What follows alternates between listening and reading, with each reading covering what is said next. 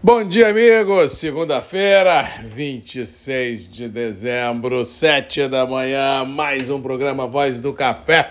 Começando, última semana do ano, mais três dias úteis e depois acabou. Vamos virar a folhinha para 23, final de semana marcado por festas natalinas, sem nenhum grande estresse no radar da geopolítica, nem no mercado interno, apenas as chuvas aqui no Espírito Santo ainda tiram sono de tudo e todos e também no sul da Bahia, complicando a vida produtiva e também a vida da logística de escoar a produção, não só do café, mas de toda a região sudeste, porque importantes BRs estão com seus uh, tráfegos complicados em função de barreiras que foram caindo, em função de rompimento de estradas. Realmente estamos terminando o ano numa visão climática logística no sudeste do Brasil, especificamente Espírito Santo e sul da Bahia, numa situação bem complicada. Essa semana a chuva desce no mapa começa a atingir uh, mais uma vez o norte de São Paulo, Rio de Janeiro, sul de Minas, Triângulo, leste de Minas, Belo Horizonte. É possível que nessa região a gente possa vir a ter muita chuva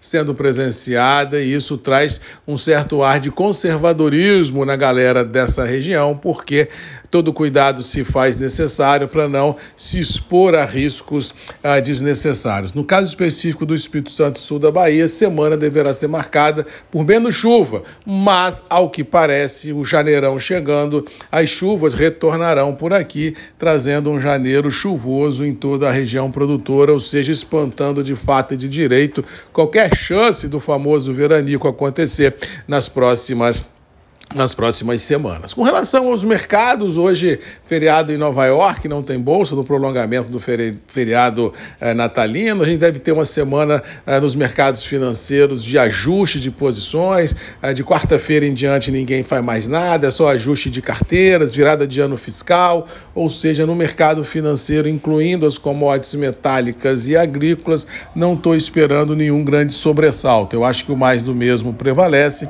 Pequenas volatilidades devam ser vistos, salvo, é claro, um fato novo de grandes proporções que não está sendo esperado, e isso deixa assim a sensação que a semana passará dentro de uma letargia mercadológica muito grande. Só para terminar, ontem tivemos notícias vindas da China que, apesar de lá ter sido liberado a, locomoção, o trânsito das pessoas em função da Covid.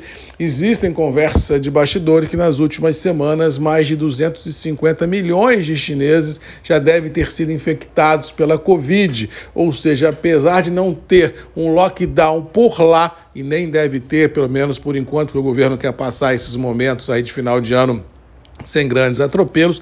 Isso pode impactar um pouco a economia chinesa no, no, que se refere a tirar uma parte dessa população das ruas, não por lockdown, mas por necessidade própria de cada um, que não devem passar muito bem. Ou seja, 250 milhões de chineses. Tá certo que se você olhar o potencial de China de grande população, não é tanta gente, mas são 250 milhões de chineses, quase um Brasil e um pedacinho infectados com Covid. Cuidado e atenção, porque isso pode dar uma uma sombreada em alguns mercados de renda variável mundo afora e deixar os mesmos pisando em ovos, pelo menos no curto espaço de tempo. Mas, no geral, devemos terminar o ano com ansiedade climática, estabilidade nos mercados, preços firmes das commodities agrícolas mundo afora, já que o mundo precisa de alimento, e no mais é torcer para que a gente entre o 23 sem grandes atropelos. Amanhã, 7 da manhã, temos um encontro marcado aqui nos grupos de redes MM, ainda para falar de mercado antes a virada do ano fiscal, ou seja, temos um encontro e eu te espero aqui,